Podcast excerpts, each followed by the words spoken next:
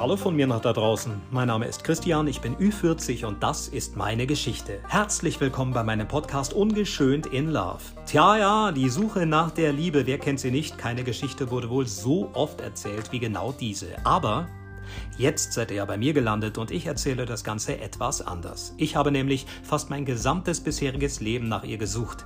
Der Liebe. Zunächst die Liebe meiner Mutter, meines Vaters, meiner Großeltern, meiner Halbschwester. Tja, ihr seht, da gibt es eine Menge zu erzählen oder vielleicht doch zu verschweigen. Mehr dazu in Season 1 von Ungeschönt in Love. Später geriet ich dann immer und immer wieder in toxische Partnerschaften. Und Mensch, waren da viele Idiotinnen und auch Idioten dabei. Tja, mehr dazu in Season 2 von Ungeschönt in Love. Ihr seht, die Identitätsfrage und Sexualitätsfrage habe ich auch noch geklärt. Heute bin ich glücklich verheiratet, erfolgreich und ja, ich habe es geschafft. Also hör du mal rein.